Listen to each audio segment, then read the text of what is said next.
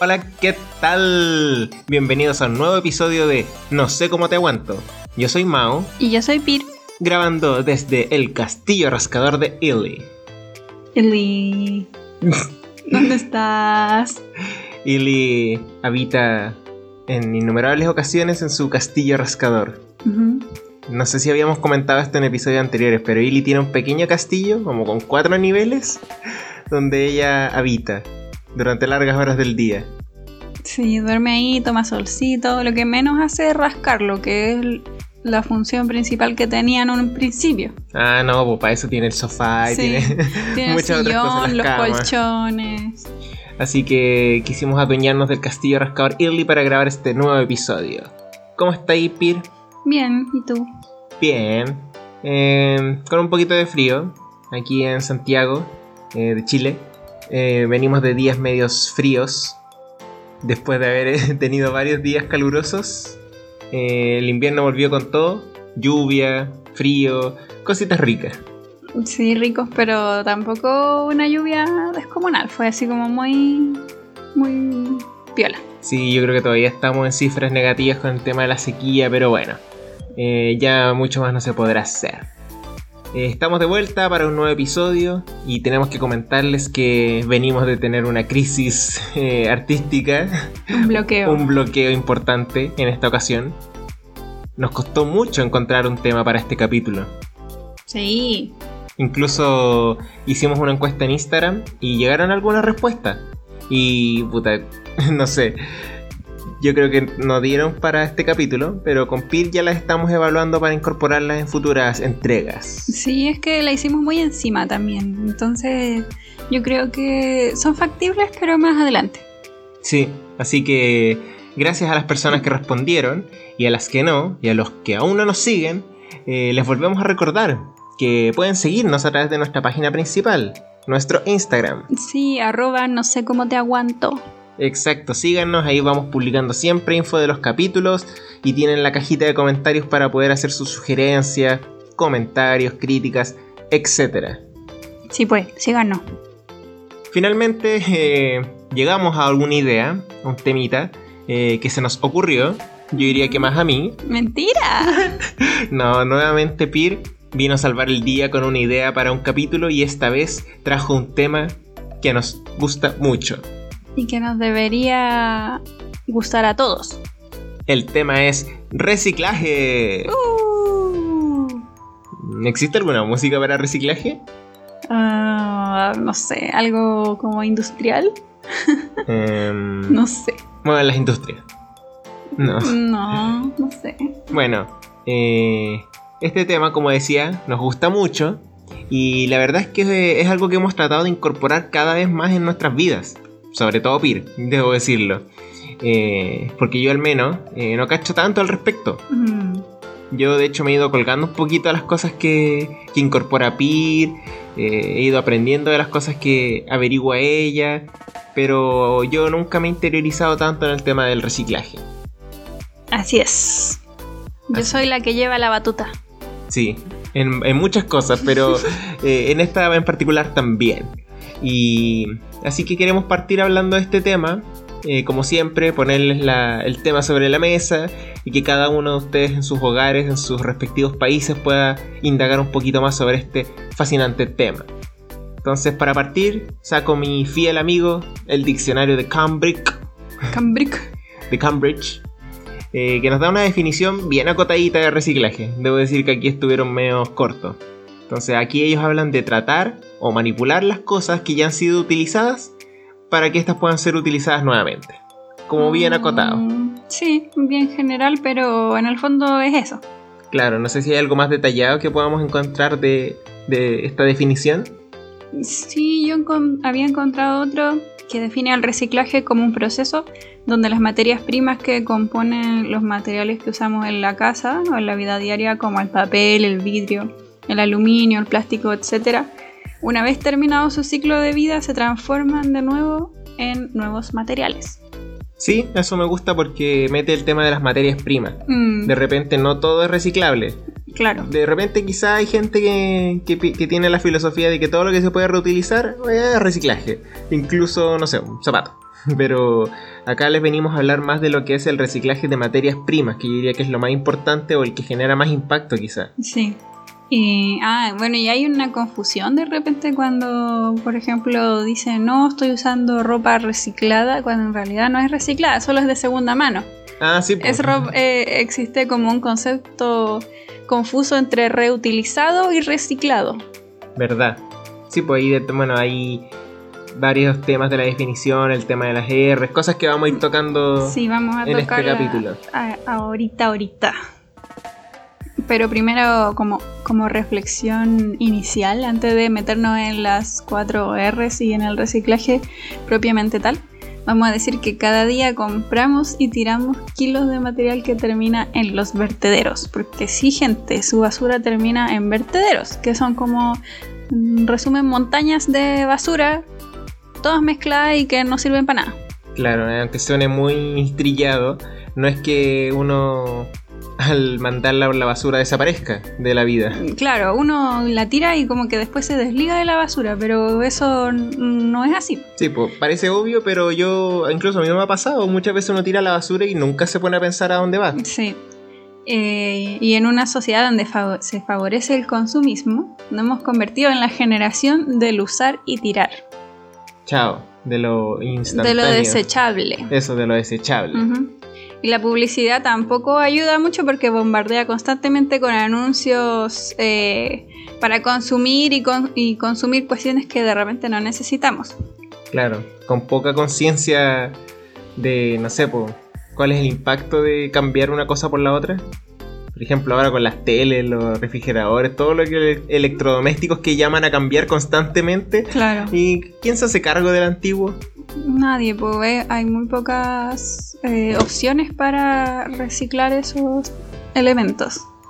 Pero bueno, al final, eh, como dato freak, hay que tener en cuenta que en los hogares donde más residuos de envases se generan, porque claramente uno está uno ocupa envases de todo tipo, cosas de la cocina, de aseo personal, los envases, no sé, de juguetes, de, lo que se te ocurra, porque todo viene envasado. Todo viene en algún envase sí. de algún tipo desechable, sí. en principio. Así que ese es el, llamado como a replantearse lo que consumimos y, y preguntarse también hacia dónde van nuestros desechos y nuestros residuos. Yes. Pero eh, no basta solamente con saber el concepto que habíamos dicho antes del reciclaje, primero hay que aprender a reciclar. Y en eso, eso, es lo que vamos a hacer hoy. Sí, eso iba a decir, en eso queremos aportar nosotros. Sí. Primero vamos a hablar de las cuatro R's porque el reciclaje es la última R. Eso es muy curioso porque yo estoy casi seguro que la primera vez que me hablaron de reciclaje en el colegio hablaban de tres R's. Yo creo que el ah, concepto ha ido evolucionando. Sí, ha, ido evolucionando y de hecho hay gente que le agrega más R, pero para no complicarnos la vida vamos a usar cuatro y uno siempre habla como, no, yo soy ecológico, yo reciclo. Y ah, es como, no, pues sí, el reciclaje es el último, el último paso, lo último que tú deberías hacer para gestionar residuos. Porque como dicen por ahí eh, en, varias cuentas de Instagram y gente importante en el tema de sustentabilidad y ecología, es que la mejor basura es la que no se genera. Exacto. Eh, es complicado interiorizar eso. Pero es importante que lo recalquemos, así que dale nomás con la lista, porque importante, el último reciclaje. Sí. Eh, primero está la R de reducir, luego la de reutilizar, después la de reemplazar y por último reciclar. Vamos a ver cada una así como muy, muy rapidito. ¿Ya? Reducir es elegir los productos con la menor cantidad de embalajes posibles, que algunos son innecesarios, y que utilicen materiales reciclados. Pero también reducir es reducir la cantidad de cosas que utilizamos o compramos en nuestro día a día. Preguntarse de nuevo, como lo dije antes, ¿son necesarias estas cosas? Sí, y eso eso yo diría que es de las cosas más complicadas de... Quizá por eso es la primera, porque es de las más complicadas de interiorizar, porque... Es la más complicada, pero a la vez es la, es la más... la más básica. Sí, po. O sea, para generar menos basura, yo tengo que reducir cosas que generen basura. Exacto, pero en, general nadie se anda cuestionando claro. como dos veces si realmente lo que está consumiendo lo necesita o si de repente puede encontrar otra alternativa. Sí, es que en realidad es difícil porque como decíamos en este mundo ya bombardeado de publicidad por todos lados, por todas las redes sociales, por, en la calle, en la tele, en el internet. Es casi imposible ponerse a cuestionar, hoy ¿de verdad necesito esto? No, porque al final como que te crean una necesidad y tú Sí. de alguna forma necesitas lo que estás comprando. Pero bueno, algunas acciones que se pueden tomar para reducir, por ejemplo, son reducir los productos de usar y tirar, o sea, los productos desechables. Claro, los de un solo uso. Sí, como por ejemplo el papel aluminio, este para envolver eh, cosas de la cocina, las bandejas de plástico, las bolsas plásticas, las bombillas plásticas, los pétalos desmaquillantes de algodón, por ejemplo, las botellas de agua, esas que te venden para una vez. Me Sí, refiero po. a estas de plástico también. Que muchas veces uno las compra en el camino, algún, en un trayecto, las compra en el camino y las bota en el mismo la camino. Sí, no Entonces, sirven para sí. nada más. Reducir la utilización de las bolsas de plástico de nuevo en las compras. Eh, por suerte aquí en Chile eso ya no se, ha- no se dan las bolsas de plástico. Sí, pues en las grandes tiendas, creo que hace dos años se suspendieron. Sí, y ahora hace poquito en agosto se suspendieron para el comercio más pequeño, de las pequeñas y medianas empresas. Sí, yo ahí no sé lo que va a pasar con las ferias porque ahí es... No creo que las ferias aún tienen permitido dar bolsas porque al final eh, se usan solo para alimentos que, que no poseen envoltorio. Ya. Por ejemplo, las verduras pues, y las frutas. No tienen un envoltorio como primario, entonces esa creo que sí se pueden dar las bolsas. Ah, ya. Pucha, sí, igual se genera yo, igual lo, caleta. yo lo encuentro súper estúpido porque no cuesta nada llevar tu bolsa de tela al su- a la feria De hecho, nosotros lo hacemos. o el carrito de las compras. Y también en- dentro de esta R se incluye impulsar los procesos de producción limpia. Por ejemplo, reutilizar el papel de regalo, reutilizar, no sé, por ejemplo, esta misma botella de agua que compramos, reutilizarla en otra cosa, quizás para regar las plantas, para hacer maceteros, para hacer lapiceros, no sé, pues hay un montón de Claro. manualidades y cosas que se pueden hacer con elementos que ya cumplieron su vida útil, pero nosotros lo usamos para hacer otra cosa. Ahí como que se mezclan un poquito dos R. Sí, Porque ahí, en este caso, al reutilizar, estás reduciendo claro. el consumo de otro papel para otro regalo. Sí, es, están un poco mezclados. Sí. ¿Cuál sería entonces la R siguiente? La, ahora viene reutilizar por que eh, en el fondo es lo que acabo de decir, a un objeto que ya cumplió su vida útil, darle otro uso. Exacto. Eh, por ejemplo, los envases de vidrio que donde vienen, no sé, el- los jugos, bebidas antiguamente, vino, no sé, cualquier cosa, utilizarlos en otra cosa, pues, porque el vidrio es un material muy bacán que no pierde su calidad con el tiempo, entonces uno la puede usar miles de veces, obviamente, hasta que se quiebre. Sí, pues. También los frascos. Los frascos de vidrio, claro. Esos son típicos que. Eso yo diría que incluso en, en familias más como anticuadas, no sé por así Mm. decirlo, que no está tan incorporado el concepto del reciclaje, aún así está como esta cultura de que los frascos se guardan porque siempre son útiles para muchas Sí. cosas y eso igual es bueno. Sí, de todas formas. Igual, por ejemplo, al usar el papel para escribir o para imprimir, usar las dos caras, reutilizar esos papeles. Sí, ¿cuántas veces nos te piden o nos piden en general a las personas imprimir algo por una sola cara? Mm, Bueno, si, si de alguna manera te puedes volver a hacer con ese documento, no lo deseches porque tienes un, un documento entero que tiene una cara libre Sí, por cada hoja. sí. Entonces te puede servir para hasta escribir, dibujar ideas o volver a imprimir otra cosa. Utilizar, por ejemplo, filtros de café no desechables que se pueden lavar y reutilizar. Incluso sé que hay algunos nuevos como cápsulas para estas cafeteras que incluso son bi- eh, biodegradables o compostables. Ah, pero ahí eso no es No reutilizar. reutilizar. No, No. es otra, es otra Toda la R. razón. Es otra R. Bueno, pero hablando de las cafeteras, también están emprendimientos que se hacen usando las cápsulas como para adornos y cosas así. Ah, sí, sí, sí. Eso sería reutilizar. Sí, porque de repente igual sale un adorno bonito y está hecho con algo Claro, que si no hubiera tenido un destino en la basura. Sí. Pasemos a la siguiente R que es reemplazar.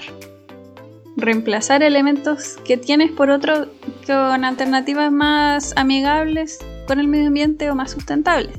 Por ejemplo, como ya habíamos dicho, comprar envases de vidrio en vez de plástico o latas. Elegir otras alternativas a juguetes que funcionan con pilas, por ejemplo, privilegiar los eléctricos. O que están hechos de plástico, por ejemplo, con unos de madera. Utilizar pañuelos de tela en vez de pañuelos de papel. Cosas que se pueden lavar y no botar. Claro, igual con la servilleta o con cualquier tipo de papel. Inclu- incluso lo- la gente como más extrema utiliza sustitutos para el confort y utilizan como Oh. toallas Lavable. eh, lavables, sí, para como confort. Que yo no comparto mucho, la verdad, pero hay gente que lo hace. Mm, sí, es un tema bien complicado ese, pero si es que no quieren irse a ese extremo, igual hay una serie de cosas que, le- que dijiste antes Sí. que sí se pueden incorporar. Elegir cuadernos con tapas de cartón en vez de plástico y así un- hay millones de cosas que podemos reemplazar y que de repente no nos cuestionamos, pero de verdad es que hay millones. Sí, pues me, me quedo con esto de comprar envases de vidrio en vez de plástico o latas porque de repente uno sí encuentra en el mercado alternativas, por ejemplo, muy básico para jugos, en botellas de vidrio ya cada vez más grandes, entonces muchas veces la gente las rechaza porque son más caras, etcétera, pero pucha, Es que son más pesadas. Yo creo que Ah, ahí, son más ahí va como un gran pero del vidrio, que es muy pesado. sí, buen punto. Como que la gente se la- le acomoda mucho más trabajar con cosas de plástico, Sí. llevarse, comprarse una botellita de jugo de plástico. Pero, pucha, si es por peso, no sé. No sé, yo prefiero privilegiar que sé que ese es un material muy fácil, de muy fácil reciclaje. Y bueno, al final lo voy a utilizar una vez nomás. Sí. el plástico. El vidrio quizás lo puedo usar para otra cosa. Exacto. Y la última R, que es la que nos convoca el día de hoy, reciclar. Eh, como habíamos dicho, el reciclado de los materiales es el último paso antes del pretratamiento y la eliminación de los residuos. Significa utilizar un residuo para obtener un producto similar al original, que ya habíamos dicho también. Sí, pero eso es importante porque según el tipo de material, vamos, es, es también el, el tipo de producto nuevo que vamos a sacar. Sí, En unos casos podemos usar un, prácticamente podemos generar un producto igual, como es el caso del vidrio, sí. o en otros simplemente no vamos a poder llegar al original, pero sí podemos llegar a otro que es utilizable completamente. Sí, exactamente. Eh, lo otro que permite el reciclaje es el ahorro de materias primas y disminuir el flujo de residuos que van a parar a los tratamientos de disposición final como los vertederos, que también lo habíamos dicho. Exacto, también vamos a hablar de eso un poquito más adelante. Y también los cartones, el papel, los vidrios y los metales son de utilidad para algunas empresas o cooperativas que los reciclan y además generan empleo. Eso, tanto que les gusta acá en Chile hablar de más y mejores empleos. Sí, eh, el reciclaje da empleo también. así es. Las plantas de es una buena, una buena fuente de empleo. Sí. Empleo verde. Así que ya con eso cerramos. Yo creo lo que serían las cuatro R's más importantes del reciclaje. Y antes de seguir con este capítulo queremos acá dar como eh, el tip quizá más importante para los que quieren in- interiorizarse más. Como la regla así de oro, la que debería estar grabada en todas las casas que, que tengan intención de ponerse a reciclar. Es que todos el- los elementos que, que se quieran reciclar deben estar limpios, secos y aplastados. Algunos incluso sin etiquetas. Como anécdota, nosotros acá en el edificio donde vivimos, eh, tenemos, digamos, alguna facilidad respecto a otros lugares, porque tenemos un espacio en el edificio destinado para dejar objetos reciclables. Sí, Papel, cartón, vidrio, plástico. exacto. Metales. Entonces, eh, tenemos una facilidad que en muchos lugares quizá no existen. Y aún así, eh, nos toca ver compir constantemente gente que deja botellas de vidrio, de plástico, eh, todavía con contenido dentro, y no poco. Un contenido importante. Hemos visto bebidas hasta, no sé, pues con 3-4 centímetros de contenido. Oh, my, una vez vi una que tenía como la mitad. Si derechamente yo creo que la persona le dio flojera seguir tomando o se le fue el gas y, y la dejó ahí. Eh, también me ha tocado ver latas y botellas de alcohol, típico de un carrete que Claro. algún compadre no se tomó toda la chela. Una fiesta para nuestros amigos españoles. una jarana. Típico que alguien no se tomó todo el, el alcohol, el trago, y, y dejan la lata, no sé, pues con, a un a cuarto, medias. sí, ya, aunque sea poquito, un quinto, un cuarto. Y pasa que esta gente como que ya dicen hay un punto limpio, así que de filo. Ahí se la arreglan ellos y ni siquiera las limpia. Entonces es importante recalcar que eso hace perder un poco el sentido del reciclaje. Sí, y yo he visto hace poco, vi una casata de helado con restos de helado. Imagínense la persona que, el, el personal de aseo del edificio, tiene que lidiar con todos esos residuos sucios, pegoteados. Es una muy mala... Yo creo que proyecta una muy mala imagen de nosotros, como dejando las cuestiones llenas de basura. Y... Sí, pues, al final tienen que trasladar los objetos y no pueden poner siempre todos verticales, pues entonces basta con que una cosa la hayan puesto de lado y moja todo Sí, o gotea al piso. ¿Y cuál es el problema con esto? Que el proceso de reciclaje le hacen una limpieza a las cosas, pero es muy superficial. Entonces, si ustedes ponen en, en el lugar del reciclaje cosas sucias, eso ensucia todo lo demás. Aparte que la comida se descompone, entonces al final todo ese lote se pierde. Exacto. Y es súper importante eso, o sea, imagínense de, de pasar a querer salvar un un, un um, objeto, sí, una- claro, una casata, una botella, al final estás tirando... arruinando muchos más. Sí, arruinando un lote completo. Oye, ya que estamos hablando del proceso y de cómo se puede ver afectado, eh, creo que es importante empezar a... o importante describir cómo se realiza este proceso de reciclaje para las materias primas más comunes Sí. de uso doméstico. Así es. Vamos a empezar primero por el vidrio. ¿Por qué? Porque a mí me gusta mucho este material a pesar de que es muy pesado. Es muy noble el vidrio. Es muy noble. ¿Saben por qué? Porque se puede reciclar infinitamente. A diferencia de los plásticos, por ejemplo, que tienen un- un- una cantidad de veces que pueden hacer este proceso, pero después no. La razón no la tengo muy clara. Pero lo importante es que el vidrio puede hacerse infinitamente porque el vidrio solo se va a fundir. Exacto. Eh, ¿Qué tipo de vidrios se aceptan? Todos, de colores o transparentes. Hay de colores como café, verde, como típico los del Sí. vino, todo eso. Y lo importante es que, como dijimos, vayan limpios y estos pueden ir, pueden ir con etiqueta a los puntos limpios, por, por lo menos aquí en Chile. Todo lo que vamos a hablar es de Chile, por si, por si acaso. Sí. Y es uno de los elementos donde de más fácil reciclaje y que incluso hay como estas campanas que son como unos contenedores verdes gigantes que están en muchas partes de la ciudad de Sí. Santiago y quizás de regiones también, no lo sé. Yo, un compañero mío en la universidad, eh, su papá había traído esas campanas a Chile, las había copiado Ujú. de otro lado. Y esas campanas son como súper famosas, como que uno las identifica porque son como puntos de reciclaje de vidrio. Claro. Y creo que se, parte de eso es lo que de lo que se recauda con, con ese reciclaje, con, no sé, pues en términos de ahorro, eh, se le pasa a las empresas para que tengan materias primas nuevas, pues a las empresas de vidrio. Y todo eso que se genera como económico creo que va como para una fundación. Sí, parece son- para los niños quemados. Entonces, para que vean como el potencial positivo que se genera con este tipo de Sí, acciones. Y así, a grueso modo, el, el proceso del vidrio, de reciclaje del vidrio, es una limpieza inicial y la separación por los colores, la rotura y trituración del vidrio, después esto se almacena y se transporta, pero ahí está el gran pero que requiere grandes contenedores para su almacenamiento porque ya habíamos dicho que es como muy denso y pesado.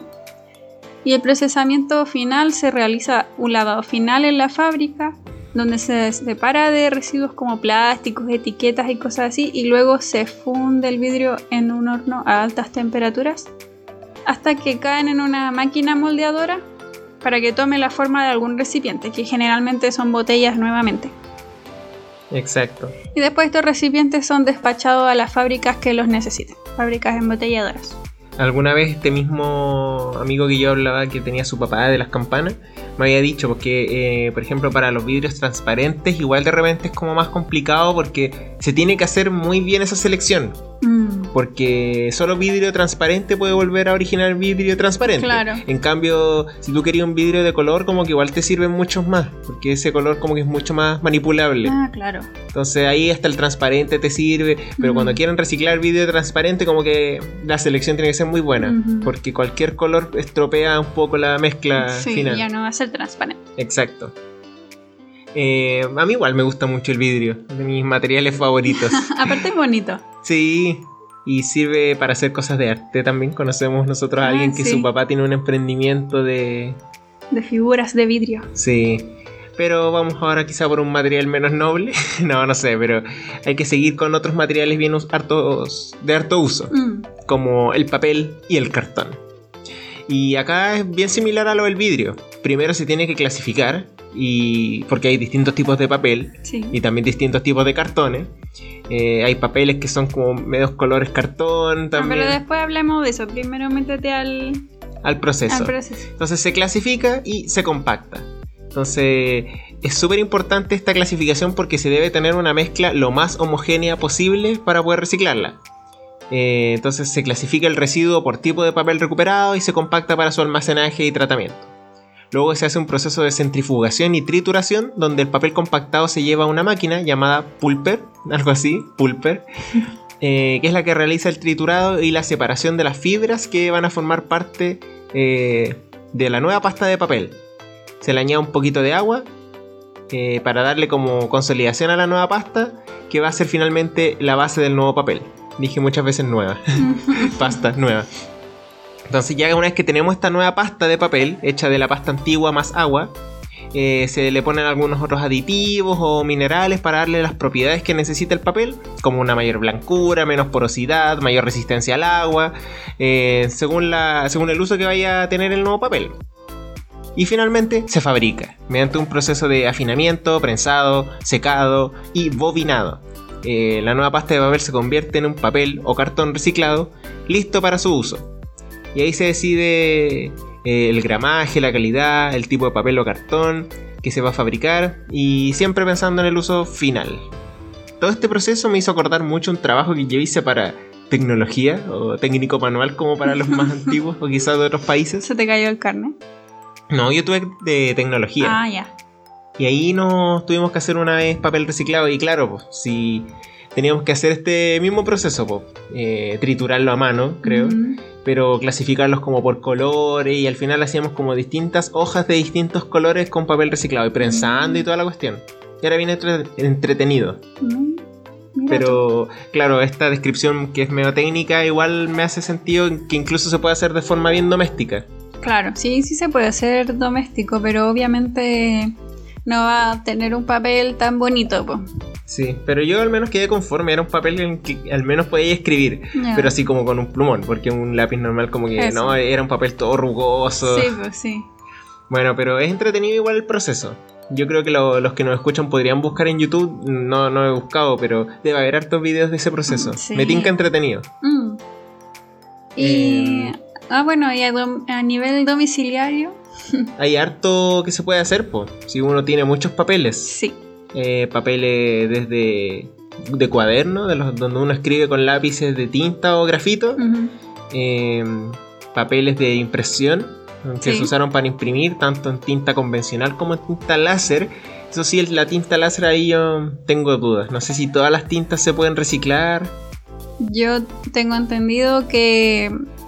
eh, ah, se me olvidó una cosa muy importante.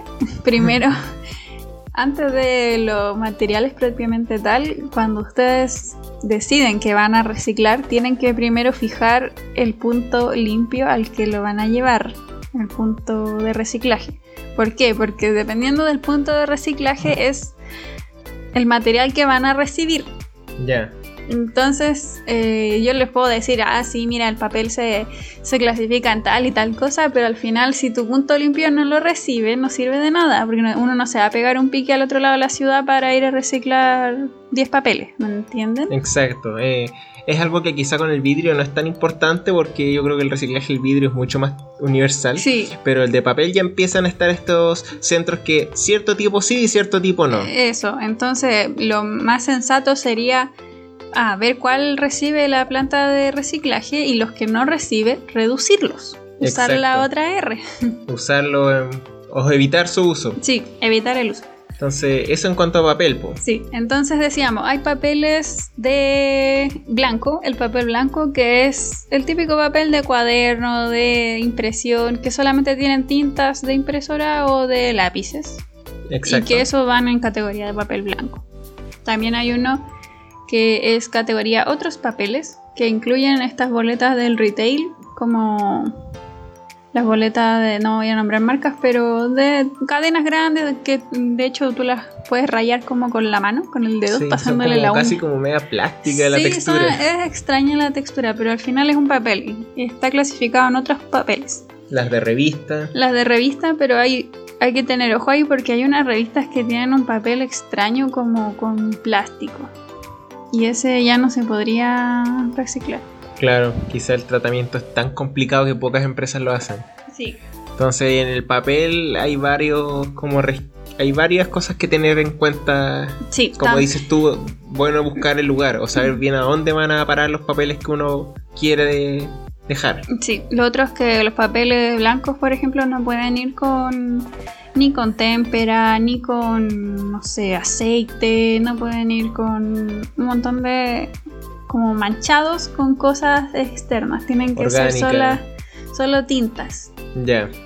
Eh, quizá también esa regla aplica para muchos tipos de cartones. Sí, Entonces, Los por ejemplo, los cartones de las cajas.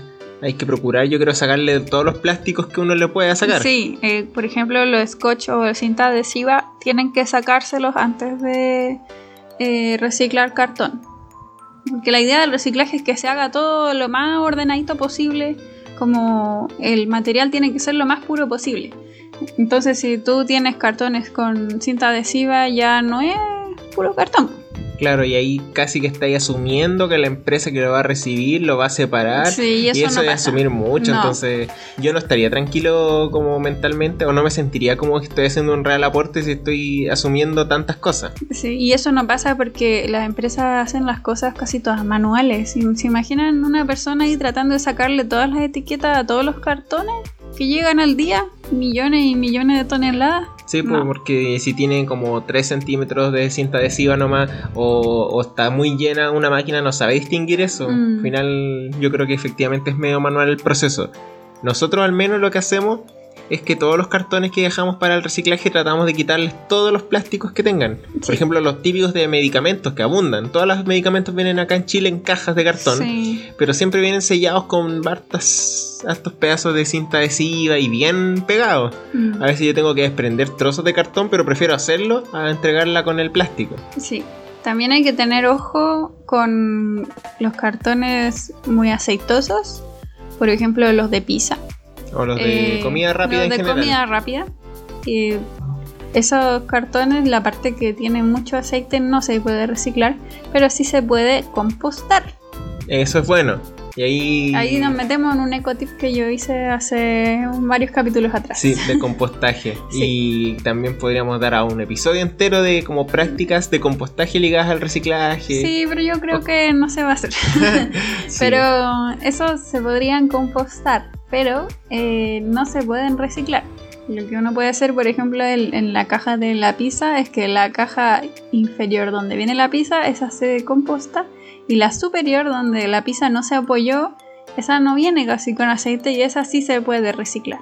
Al final es hay que ponerse un poquito la mano en el Sí, corazón ser y decirse, y decirse, si yo quiero hacer un aporte al reciclaje, hay que hacerlo bien, Sí. no a medias. No, no, no. Porque a medias de repente es lo mismo que no hacer nada. Mm. Desgraciadamente, al nivel de la tecnología hoy es como eso. Así que todo un mundo el tema del reciclaje de papel y cartón. Eh, nos vamos a otra materia prima que quizás es menos tediosa en ese sentido, que son los metales. Eh, y aquí el proceso de reciclaje de metales varía mucho según el tipo de metal. Hay mucho, acero y, Mm. eh, o hierro, aluminio, cobre, eh, yo diría que zinc también, hay muchos tipos de metales, así que aquí queremos conversar sobre el que quizás es más típico a nivel de uso doméstico, el aluminio. Este es uno de los más rentables para la industria de todos los metales. Eh, o sea, perdón, de todos los reciclajes es uno de los más rentables, ya que se aprovecha prácticamente la totalidad de los desechos que se generan. Eh, el aluminio se recicla ya sea en latas, cables, embalajes, muebles, perfiles de construcción, que cada vez más aparecen en, aluminio, no solo en acero. Eh, así como todas las virutas o residuos, digamos, que se producen en la industria al fabricar objetos con este material. Y eh, eso es brígido. A mí una vez me tocó trabajar para la universidad un producto en aluminio y no sé, pues teníamos un bloque de aluminio y lo queríamos, le queríamos dar una cierta forma y se genera una cantidad de virutas gigantes, mm. como un bosque de virutas de aluminio. Y todo eso se puede reciclar. Entonces para eso, primero se debe recolectar, luego se traslada a una planta de reciclaje, donde se separa, limpia y se aplasta, creando unos bloques bien grandes. Luego eso se funde, eh, creando de nuevo láminas de aluminio listas para su nuevo uso. Entonces, en realidad es bien sencillo. Y la gracia de este proceso es que tiene unos, eh, el aluminio originalmente, el desarrollar nuevo aluminio desde cero, tiene unos costos de extracción gigantes, especialmente energéticos. Y al reciclar eh, desde un aluminio antiguo, se ahorra hasta un 94% de ese costo. Entonces, en realidad, eh, ah, y aparte no se pierden varias de las propiedades del, aluminio en este proceso, o sea, mm. prácticamente es lo mismo. Es como el vidrio casi. Sí, entonces en realidad a nivel industrial esto es algo súper común, porque mm. las empresas tienen un gran incentivo en lo económico para hacerlo. Donde estamos yo iría más al debe a nivel doméstico, porque ahí poca gente recicla, eh, o si recicla lo hace pésimo, no, no aplasta las latas, no las limpia. Así es. Bueno, a nivel domiciliario, este, el claro ejemplo del aluminio son las latas de bebida, de cerveza, de ¿qué otras cosas? De jugos. Sí, incluso de, jugos. Sí. y el otro que, que también hay son... ¿Conservas o no? No, ahí eso iba a llegar, que las conservas son hojalata. Ah, Esas van a la sección de chatarra u otros metales, dependiendo de lo que diga el punto limpio. Ya, bueno, no, no tenía idea. No son de aluminio, así que esas son categorías diferentes, pero van, son ambos metales. Ya. Y lo otro que puede ser aluminio, bueno, que es aluminio de hecho, son la, estas cajitas donde viene la comida china o ah, diferentes... Típico, sí, diferentes... Eh, platos, platos de comida, colaciones, comida rápida que vienen en estas bandejas de aluminio. Claro, y ahí también se pueden reciclar. Sí, pero limpios, por favor, limpios. Sí, pues, y ahí es una paja porque muchas están impregnadas en aceite. Sí, pero hay que, hay que pasarle detergente y lavalosas, listo. Perfecto. Y llegamos ya entonces a la última materia prima, que es el plástico. Esta sí que es compleja. Podríamos estar un capítulo entero detallando todos los tipos de plástico y todos los tipos de reciclaje que existe para estos plásticos. Eh, porque son muy diversos. Sí, pero no nos vayamos tan en detalle y hagámoslo práctico para la gente que quisiera meterse en el mundo del reciclaje. Exacto, y por eso mismo eh, se me ocurrió que podíamos analizar los principales plásticos reciclables en Chile, que es donde estamos nosotros. Pues digámoslos todos y ahí vamos diciendo este sí, esto no, algo así. Sí, pues básicamente estamos hablando de estos plásticos que tienen un numerito dentro de un símbolo de reciclaje. No basta solo el símbolo de reciclaje, eso yo diría que es como media mula. Es un triángulo y adentro un número. Sí, si es el triángulo solo, yo dudo de eso. Así que todos estos plásticos que ustedes pueden identificar con un triangulito del reciclaje eh, y un número al centro, que van del 1 al 7, son eh, potencialmente reciclables, digamos. Eso es lo que vamos a discutir ahora. Estos numeritos que traen, que acabo de decir del 1 al 7, están asociados a un código de identificación de resina, que se hizo para identificar el contenido de resina que tiene cada recipiente, según lo cual es más o menos reciclable. Esa es una forma sencilla de verlo. Entonces partimos por el número uno, que son los PET, o polietileno terestalato. Este tipo de plástico corresponde a todas las botellas desechables de bebida, bandejas de torta, contenedores de fruta. Qué terrible eso cuando uno ve una manzana en un contenedor. Me carga. Se pueden reciclar estos eh, para convertirse en fibras para relleno de sacos de dormir, alfombras, cuerdas, almohadas. Esto este sirve para un montón de cosas, incluso ropa hecha de a partir de plástico. Pero acá es un ejemplo de lo que habíamos dicho hace un rato. No se reutiliza para, exactamente lo mismo que era antes, pero tiene un nuevo uso. Eh, no sé, ¿qué, que decir al respecto. O ¿No sea, reciclar en todo Chile o no? ah, sí. Eso no lo hemos dicho. Sí, este es el, el número uno, PET. Es el de más fácil reciclaje en Chile y lo aceptan la mayoría de los puntos limpios. El drama es que algunos puntos limpios reciben número uno, pero solo de botellas, no de las Mm, bandejas. ¿En serio? Sí, hay algunos que solo reciben botellas. Pero Ay, eso ya. hay que consultarlo en el punto limpio. Sí, pero al menos yo diría que es el más reciclable, reciclado en Sí, Chile. el más fácil. Así Sí. que si van a preferir eh, plásticos para sus embalajes, ocupen uno. Exacto, ojalá uno. Ah, otra salvedad. Eh, las botellas de aceite vienen en, en plástico número uno, pero esas no se reciclan. Porque el aceite impregna el, el plástico y no se puede sacar. Incluso si se lava, no se puede Chuta. sacar. Ya, bueno saberlo. Así que preferir el noble vidrio. Sí, pues hay varios aceites que vienen en, en vidrio. Sí. No, no cuesta nada encontrar uno. Número 2. El PEAD o polietileno de alta densidad. Eh, vienen envases de detergente, champú, bidones, envases de leche. Eh, se puede reciclar este tipo para convertirse en maceteros, contenedores de basura, botellas de detergente y más. Sí, este también es reciclable en Chile y la mayoría de los puntos limpios lo reciben. Perfecto. Número 3. PVC o cloruro de polivinilo. Este se encuentra en artículos de servicio ya más desechables. Y, y si bien se puede reciclar en algunos lugares del mundo para convertirse en tubos de, de drenaje e irrigación, en Chile es como complicado. No, no se recicla en Chile y nunca se ha hecho y quizás nunca se haga. Es muy importante esto que está diciendo Pir. Mucha gente ve el, el triangulito y cree que, que hay alguna posibilidad. Sí, este no, Eh, por ahora no. Triste pero cierto. Mm. Número 4, el PEBD o polietileno de baja densidad, también conocido como LTPE. Eh, este se fabrica principalmente para las bolsas de supermercado, eh, las de pan, plástico para envolver, y este se puede reciclar para convertirse en bolsas de supermercado nuevamente. Eh, este sí se recicla relativamente común, es relativamente común en, la- en los puntos limpios. Pero hay un tema en las bolsas de supermercado que a veces no tienen el triángulo. Entonces, si no tienen el triángulo, no pueden llevarlo a ninguna parte. Sí, pues no te la van a Para recibir, eso, para todos los plásticos. porque no está con el código. Porque no, si uno puede decir no si es número 4, pero en realidad uno no puede afirmar al 100% que ese, esa es su composición si no tienen el, el triángulo. Sí, pues el triángulo no es solo un adorno, es un indicador del Sí. nivel de tanto, tanto. Y la, las empresas tampoco se pueden andar arriesgando tanto a meter cualquier plástico. No, no pueden porque pueden arruinar todo el proceso. Perfecto, seguimos entonces número 5, ya pasamos la mitad. El PP o polipropileno, me gusta ese nombre, polipropileno. Sí, es bonito. Este tipo de plástico es el típico de las tapas de botella, recipientes de yogur, eh, bombillas, aunque como dice Pira hay algunas que no dicen nada, entonces... La bombilla nunca dice nada, así que no se recicla. y otros.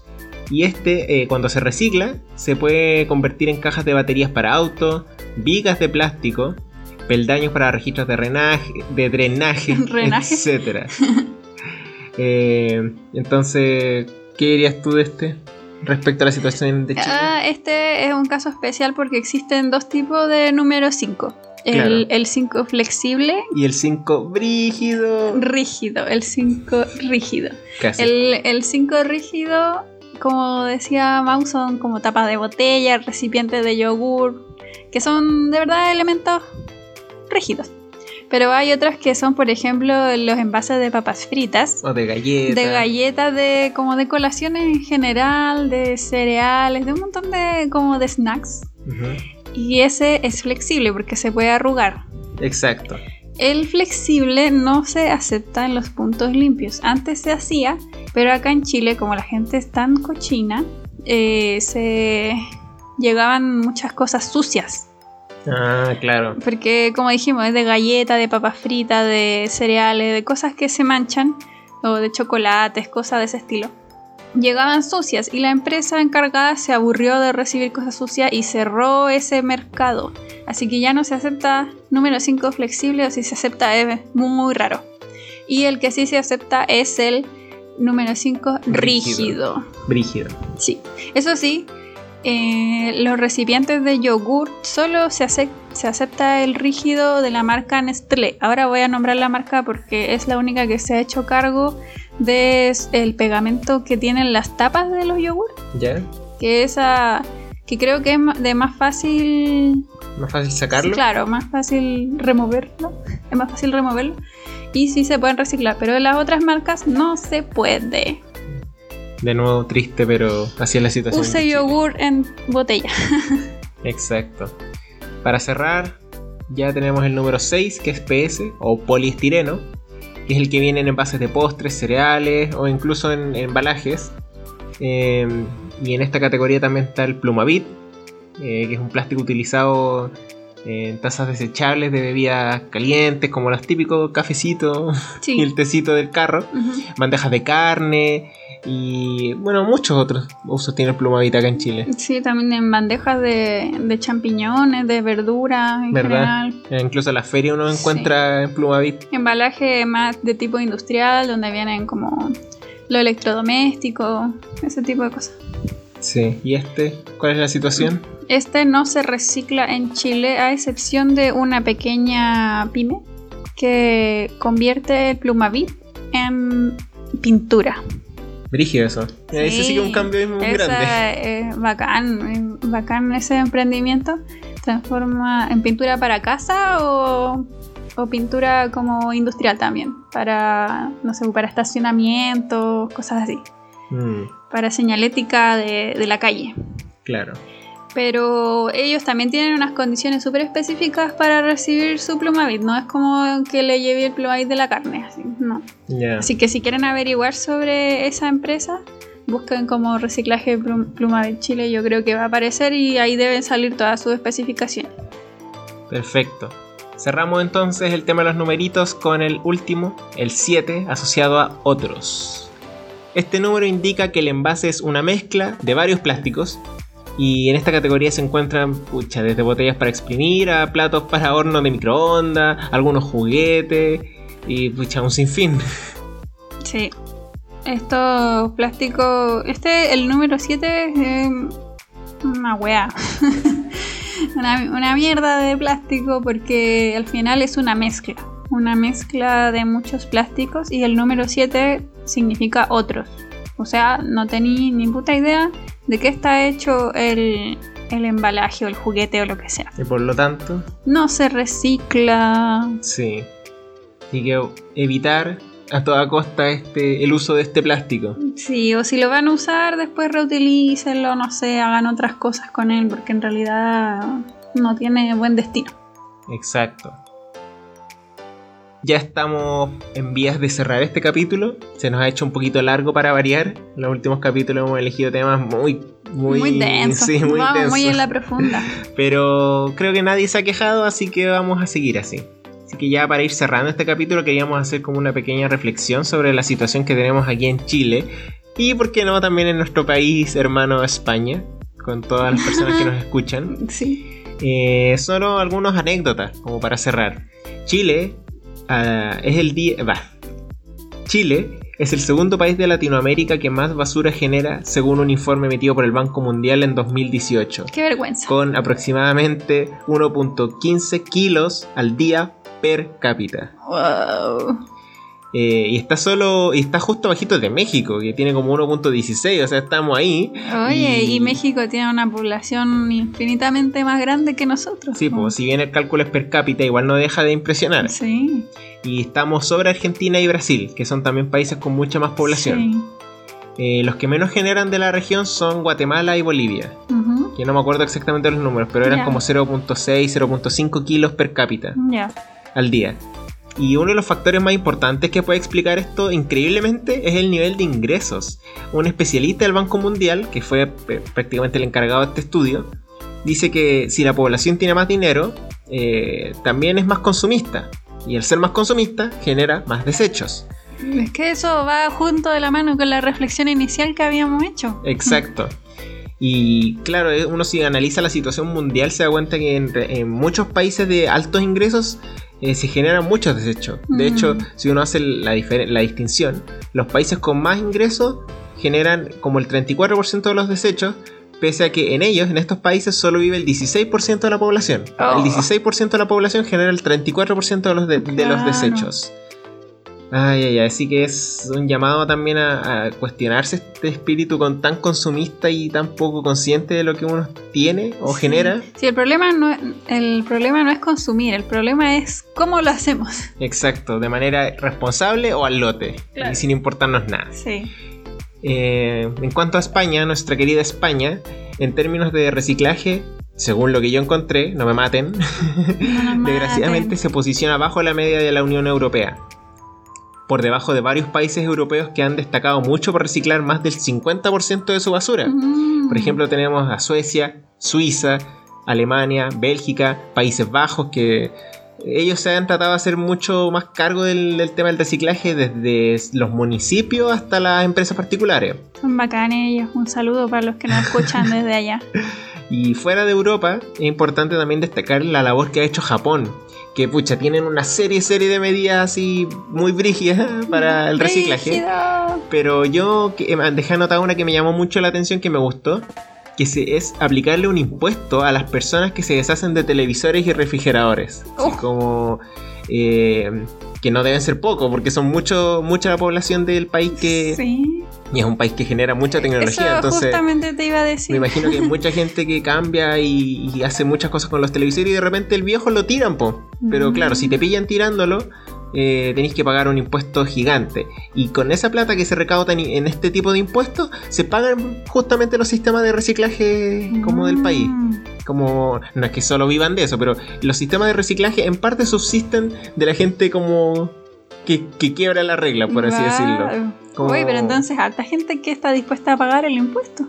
Claro, desgraciadamente, pero es como una manera de presionarlo. Yo creo que a futuro, mm. obviamente, eso deberían ir reduciéndose cada vez más para que nadie más pague y los sistemas de reciclaje encontrarán también otras maneras de subsistir. Pero eso me pareció curioso. No, pero eso es como años luz de, de Chile. Sí. acá, de hecho, nadie te fiscaliza. Uno a veces tira las cosas en las plazas. la gente tira cosas hasta en la calle, entonces es como cero control de nada. Y de partida los envases no traen todo el, triangulito con el número. Entonces, como. Eso es prácticamente lo mismo que dijeran 7 al final. Porque no tenía información de la resina y esa cuestión. Nada, nada, de nada.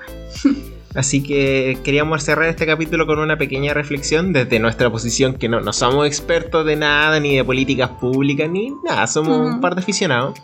Pero sí, al menos yo creo que faltan incentivos asociados al reciclaje. Sí. Como de alguna manera lo que pasa en Japón, este incentivo de si, no, si hago durar más mis productos y no los no me deshago de ellos, eh, me evito pagar un impuesto, que lo cual es un beneficio para mí. O al revés, pues incentivo al reciclaje. Si usted recicla, nosotros le damos, no sé, pues, entradas para el cine, eh, boletos del metro, o de transporte público, o un montón de cuestiones que se pueden hacer, o un vale para comida, qué sé yo. Y estos incentivos también tienen que ir hacia las empresas también. Sí.